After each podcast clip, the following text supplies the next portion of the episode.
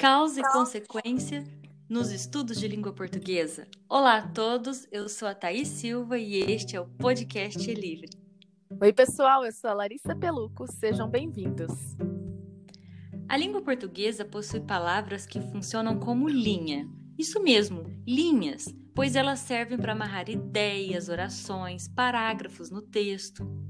E essas palavras são chamadas de conjunções. Os conectivos, lembram deles? Pois é, e para ficar ainda mais claro, é só pensar que eles reúnem orações em um mesmo enunciado. Vejam só: Caio fez um teste para a Polícia Federal e Adelaide se prepara para fazer o Enem. Temos aí duas sentenças unidas por uma conjunção aditiva, o e. Além de interligar orações, parágrafos no texto, a conjunção cria uma ideia, um efeito de sentido, contribuindo com o sentido da mensagem que se quer passar. E esse ponto merece destaque. Exatamente. As conjunções podem transmitir uma ideia de dependência entre as orações, daí a chamarmos de subordinadas, ou apenas conectar orações que são independentes uma da outra, as coordenadas. Então, temos dois grupos: o das conjunções que ligam orações independentes e o grupo das conjunções que ligam orações dependentes, que precisam de outra oração para ter sentido. Isso. E aí temos as classificações. Conjunções aditivas, que sugerem soma, adição, acréscimo. Ele nem comeu, nem saiu do quarto adversativas indicam algo adverso, que se opõe, que contraria o que foi dito antes. Tavares trabalhou muito, mas não conseguiu aumento salarial. As alternativas: ou você estuda direito, ou vai jogar bola no quintal.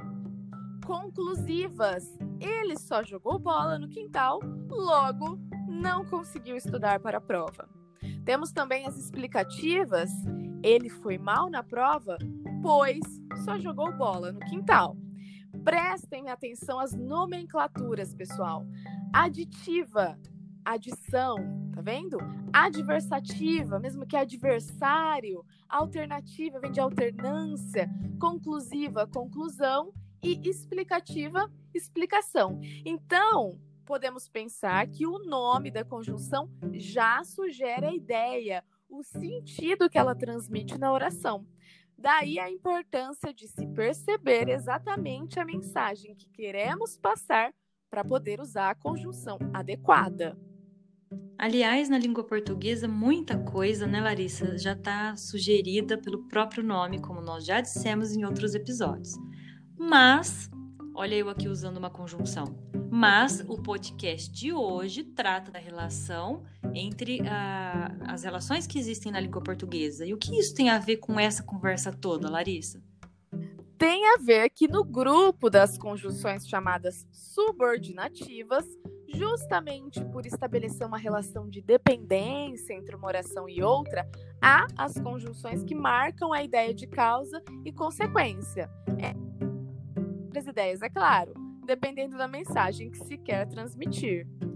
Então, das conjunções que dão ideia de dependência entre uma oração e outra, nós temos as causais, que, como diz o Evanildo Bechara, iniciam uma oração que exprime a causa, o motivo, a razão do pensamento da oração principal. São elas, porque, uma vez que, visto que, já que, sendo que. Por exemplo, a memória da Thais é falha, porque seu arquivo mental é muito extenso.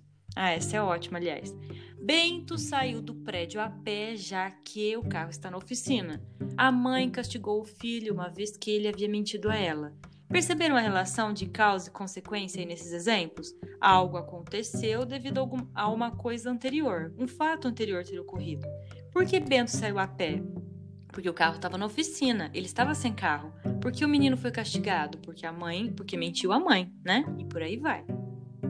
Isso. Temos também as conjunções comparativas. Elas estabelecem relação de comparação mesmo entre as orações. Vejam só. Videogame, assim como redes sociais, podem causar dependência nos usuários. Tá vendo a comparação entre o videogame e as redes sociais? Outra, ó. O lápis é a ferramenta do aluno como o pincel é a do artista. Tal como o pai, Jurandir se tornou arquiteto, a comparação que essa conjunção faz entre as orações pode ser de igualdade. Um exemplo: Eduarda é tão caprichosa quanto a irmã. Superioridade: ser é mais importante do que ter. Ou inferioridade: andar de bicicleta é menos perigoso que de moto. As conjunções concessivas, olhem o nome, da ideia de concessão, né? De um porém que impede a realização de algo. Embora gostasse muito do namorado, terminou a relação. Mesmo que gostasse de viajar, não sairia de casa nas férias.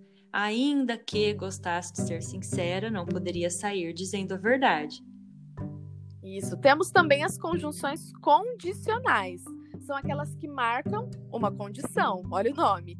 Vejam só. A menos que estude com vontade, não passará na prova.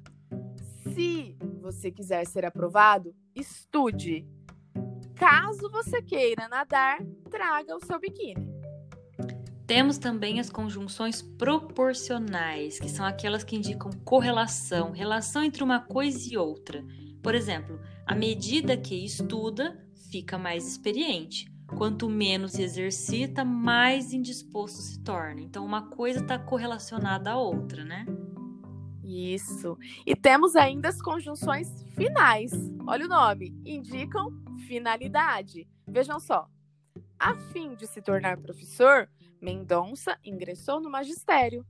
Glória entregou as chaves para que o porteiro tivesse acesso à correspondência dela e conjunções temporais, dando ideia de um acontecimento de uma oração está relacionado a outro acontecimento, de outra sentença, num determinado tempo. Olhem isso. Enquanto tomo banho, meu marido molha as plantas.